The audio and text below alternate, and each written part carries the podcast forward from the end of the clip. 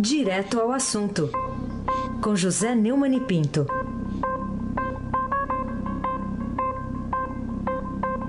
Vamos lá, vamos espremer hoje, hein, Neumani? Bom dia. Bom dia, Raíssen Abac, o craque. Tá bichado ou tem laranja no pé? Né? Bom dia, Carolina Ercolim, Tintim, por Tintim. Bom dia. Bom dia, Almirante Nelson e o seu pedalinho. Tchau, querida. Bom dia, Diego Henrique de Carvalho. Bom dia, Moacir Biase. Bom dia, Clã Bonfim, Manuel Alice Isadora. Bom dia, ouvinte da Rádio Eldorado. 107,3 FM. Raíssen Abac, o craque. Vamos começar aqui com uma pergunta para você. Por que que, na sua opinião, o relator da Operação Lava Jato lá no Supremo, o ministro Edson Fachin, está com pressa para que a presidente do STF, a ministra Carmen Lúcia, decida ainda em agosto sobre o pedido de liberdade do ex-presidente Lula, está condenado e preso lá por corrupção passiva e lavagem de dinheiro. É, o ministro Edson Fachin, que é o relator da Lava Jato no Supremo, considera ideal que o Supremo decida até antes do dia 15 de agosto, que é o prazo do registro das candidaturas. Ah, o, não sei se ele conseguirá a maioria que pretende, mas o certo é que esse assunto precisa ser resolvido para que o eleitor não fique nessa dúvida cruel. Afinal, Lula é candidato ou não. Ainda ontem, o Luiz Fux, que está na presidência até o dia 14, lá do Tribunal Superior Eleitoral, despachou contrariamente a um pedido de um, de um, de um cidadão comum para que se discuta a questão da legibilidade de Lula. Ele disse que o, o, o, pedi, o solicitante lá né, dessa decisão não tinha legitimidade para isso, não era coberto pela lei. Por isso ele é, arquivou, mas ele avisou que a inelegibilidade do Lula era chapada, que é um termo da gíria do Supremo, para avisar que ela não tem dúvida nenhuma. Né? Ah, existe uma discussão sobre isso a, a respeito de uma brecha na lei da ficha limpa, mas ele já esclareceu que a brecha é, que é, é para quem está é, é subjúdice, que não é o caso do Lula. O Lula é condenado em segunda instância, então não está subjúdice. Ele é inelegível, Carolina Ercolim, tintim por tintim, o que tanto incomoda a presidente do Supremo, a citada Carmen Lúcia, para ter repetido ontem o refrão usado pouco antes para reclamar de quem descumpre decisão judicial? Almirante Nelson, vamos ouvir a presidente do Supremo, por favor. Eu desejo que nós todos, como cidadãos, como juízes, sejamos cada vez mais, como temos sido e nos encaminhado, responsáveis nas nossas competências com o Brasil, prudentes cada vez mais nas nossas decisões e principalmente comprometidos entre nós com um país no qual o Estado de Direito prevaleça, uma vez que é absolutamente inaceitável qualquer forma de descumprimento ou de desavença com que a justiça venha a determinar. Não é a primeira vez que Carmen Lúcia está cobrando aí respeito à justiça. Né? Ah, na quarta-feira, 27, ela disse no evento do Rio que vê o país dividido em uns contra os outros, né, e exigiu que se respeite a justiça. Na, nesse, nessa marcha, a Carmen Lúcia passará a ser conhecida como Carmen Lero. Né? Lembra do Rolando Lero, do, do, do Chicanismo? Pois é. É muito papo e pouca ação. De qualquer maneira, no dia 13, agora está marcado, no dia 13 de setembro, ela vai entregar a presidência do Supremo ao Dias Toffoli, Deus nos acuda, e vai voltar para a turma, ou seja, para a segunda turma, que é conhecida hoje como Jardim do Éden, porque solta todo mundo. E pode ser que com ela na composição esse solta-solta possa ser detido. Vamos ver se eh, isso vai acontecer ou não. Raíssen Abac, o craque. Captei a vossa mensagem aqui. O, é.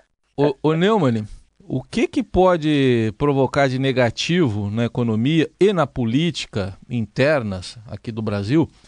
A decisão divulgada ontem pela agência de risco FIT, que, que manteve o ranking soberano do Brasil em BB, é uma nota lá que eles dão, BB, Beber com, menos, né? É, beber menos, com perspectiva estável, né? Considerando decepcionante, considerado decepcionante pelo governo e também até pelo mercado.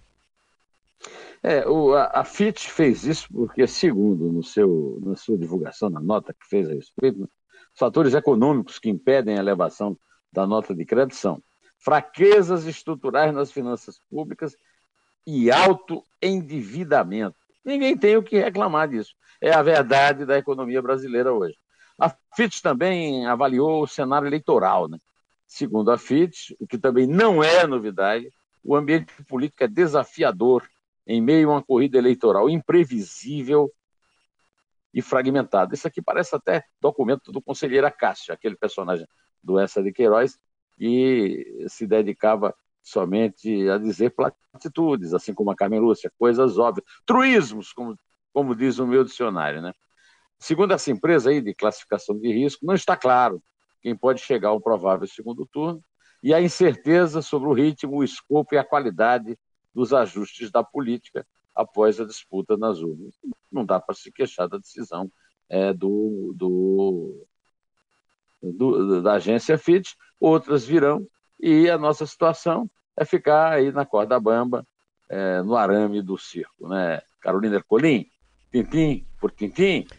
Neumani, a manchete do Estadão hoje diz: PT tira a neta de Arraes na eleição para isolar Ciro? O que, na sua opinião, levou o Partido dos Trabalhadores a rifar a candidatura de Marília Arraes, que é neta, bom lembrar, né, do ex-governador de Pernambuco, Miguel Arraes, e prima do ex-governador Eduardo Campos, né, o primeiro fundador e o segundo responsável pela difusão do Partido Socialista Brasileiro, tido e havido como aliado até todas as horas, até pouco tempo atrás, dos petistas, né? É, o Arraes nunca gostou muito do Lula, mas sempre se submeteu pragmaticamente a grande força popular do Lula e o PSB sempre foi ligado ao Lula até que o neto do Arraes, foi coincidência, neto também do Cid Sampaio, que era adversário direitista do Arraes, né? É, não, é sobrinho neto do Cid Sampaio. É, é, é, o Eduardo Campos, que morreu na, na eleição passada, em 2014. Ah, tudo que, todo esse esforço, né, essa tentativa de neutralizar o Partido Socialista Brasileiro é uma jogada, é um golpe, né? usar a palavra favorita do PT, do PT, para isolar o Ciro, para evitar que o Ciro Gomes, o nosso cangaciro, tenha tempo de TV. É, até agora, o Ciro tem prejudicado muito a si mesmo. Ele produz ali um, um palavreado que só o prejudica. Mas ontem, na, lá na Globo, onde ele participou de uma sabatina de duas horas com os comentaristas lá da Globo News e tal, ele já mostrou as garras ao Lula depois dessa decisão. Primeiro, ele disse que ainda é, não se considera é, fora do baralho em relação ao tempo do PSB, porque não recebeu nenhuma comunicação a respeito. Em relação a, a, ao Lula, né, ele já começou a bater com aquela sua língua afiada. Estão ensaiando uma valsa na beira do abismo. Ele falou a respeito da greve de fome dos seis militantes que o João Pedro, do MST Stedley, convocou para uh, é, encher a paciência dos ministros Supremo em relação ao Lula. E o Ciro disse o óbvio, uma boa né, análise sociológica em duas palavras. Né? Virou religião. É, isso não é política, é caudilismo do mais barato. Ah, o, Lula que passou, segundo o Ciro, né, todos os dias contando com o Ciro ao longo de 16 anos, é, o Ciro se colocou até na posição de credor, disse que ouviu o Lula chorando, que devia muito a ele. Né? O Lula agora vai ver o quanto dói a saudade desses tempos, Raíssen Abac. Ah, bom. El craque. o Neumann, ontem apareceu uma novidade né, na política aqui, Paulo Rabelo de Castro agora desistiu da candidatura à presidência, vai compor a chapa presidencial com Álvaro Dias do Podemos, o Rabelo é do PSC. O que, que motivou essa, essa novidade né, dessa eleição, que é a dificuldade da escolha de um vice para candidatos, a, até aqueles que estão bem posicionados nas pesquisas?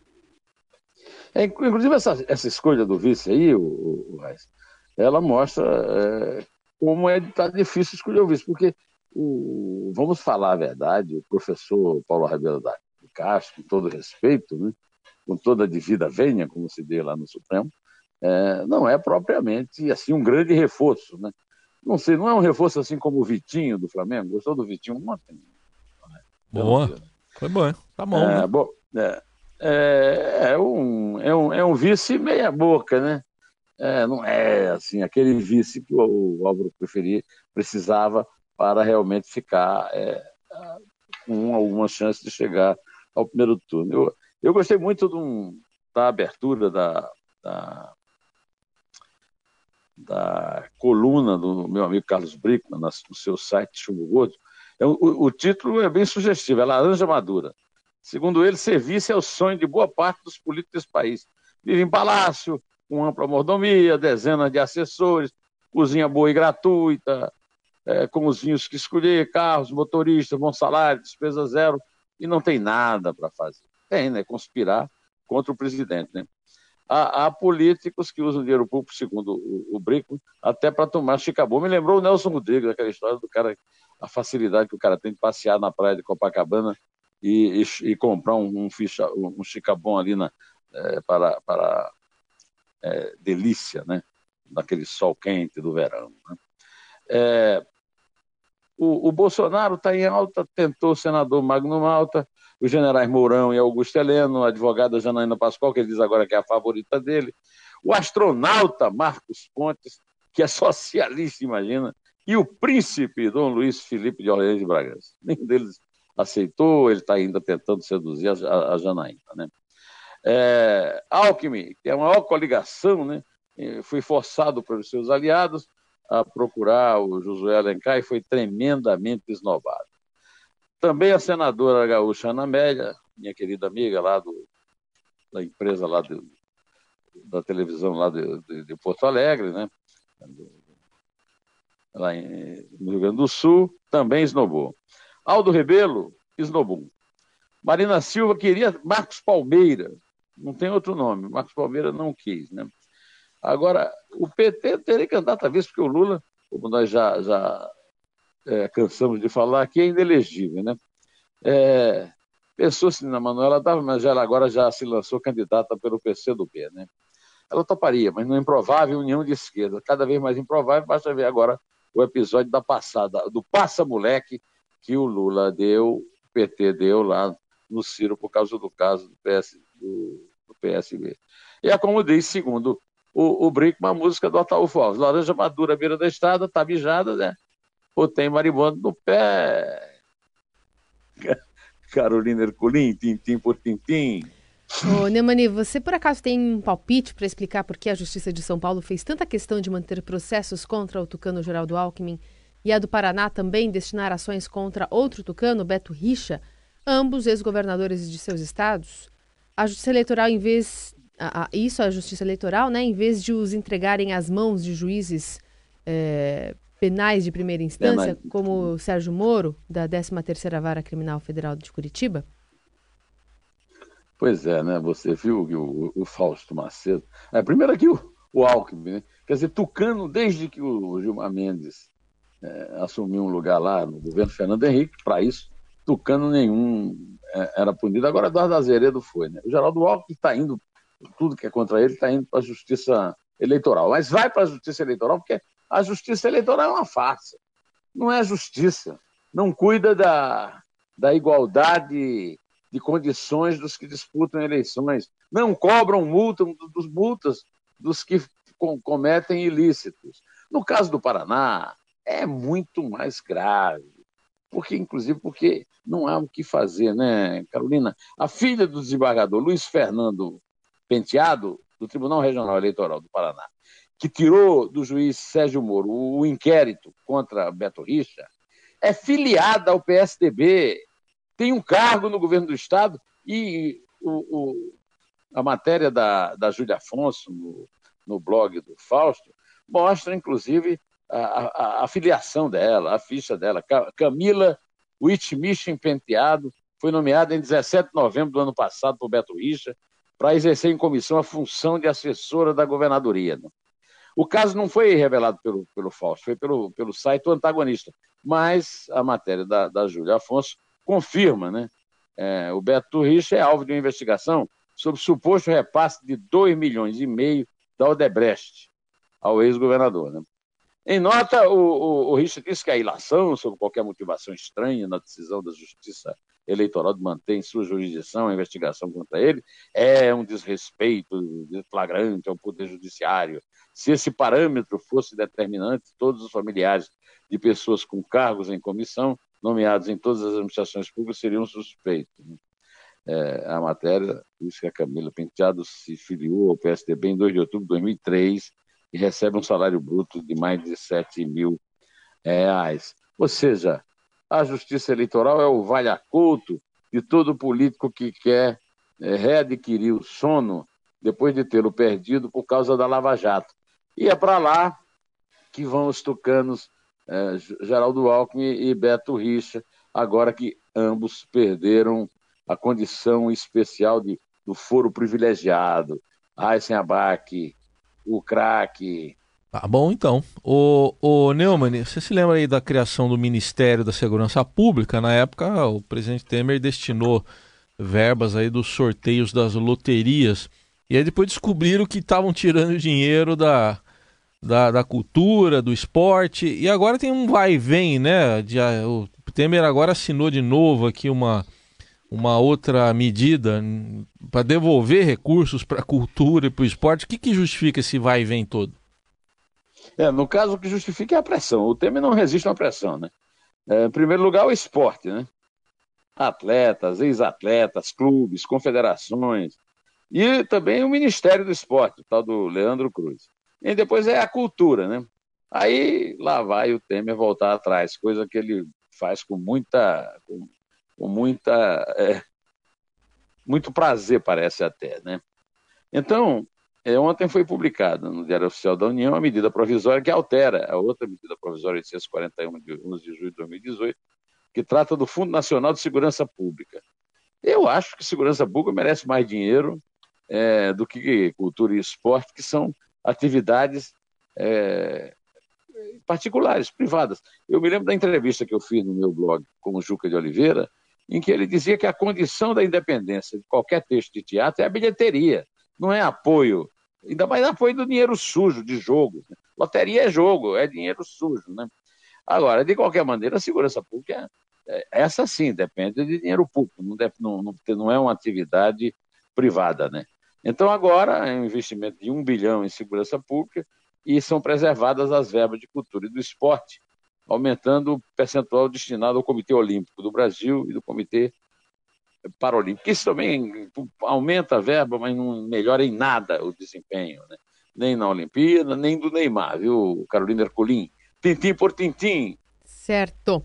Bom, e que falta é, farão essa, a cultura brasileira nesse momento de indigência total do setor da, eh, no setor? As ausências nesse agosto, agora sim, mês do desgosto do artista plástico paraibano Antônio Dias e do escultor baiano Mário Cravo Júnior. O, o, o, pintor Antônio Dias morreu na tarde de ontem na clínica São Vicente, na zona sul do Rio, por complicações de um tumor no cérebro. Estava internado desde domingo, tinha 74 anos, portanto era bem jovem. O velório está uh, acontecendo, vai acontecer hoje na Capela 7 do Memorial do Carmo. O corpo dele vai ser cremado. Ele, o Antônio Dias nasceu em Campina Grande, em 1944. Né? É, ele aprendeu com a avô técnicas elementares do desenho e hoje era o artista plástico, um dos mais importantes do Brasil. Ele viveu um tempo em Milão, viveu também em Berlim, mas ultimamente estava no Rio, onde trabalhava como desenhista de arquitetura e gráfico no fim da década de 50. Né? Ele estudou com Oswaldo Guilde no Ateliê Livre de Gravura na Escola Nacional de Belas Artes e é um dos é, dos grandes artistas que participaram é, com Assis Chateaubriand da criação do Museu de Arte de Campina Grande. No mesmo dia é, que ele morreu, morreu também é, o escultor, pintor, gravador e desenhista Mário Cravo Júnior. Morreu na manhã de, de ontem em Salvador, aos 95 anos, depois de 10 dias de internação por causa de uma pneumonia. Ele morreu por falência múltipla dos, dos órgãos e era considerado o último modernista baiano vivo. A obra mais conhecida dele é o monumento da Fonte da Rampa do Mercado, no centro de Salvador, que virou um dos cartões postais da cidade. Né? Ele também tem várias esculturas no Parque do Ituaçu, lá em Salvador. Né? É, que Deus tenha em, em, ao seu lado, proteja a alma desses grandes artistas, magníficos artistas brasileiros que estão fazendo a partir de agora muita falta aqui, mas estão continuam vivos né, na memória artística brasileira, pelo seu trabalho maravilhoso, pelos, pela sua luta pela cultura nacional. Agora eu estou prometendo aqui Laranja Madura, eh, de e com Ataúfo Alves, para comentarmos uh, o que o Carlos Brickman falou a respeito do vice. Né? Toca aí, Almirante.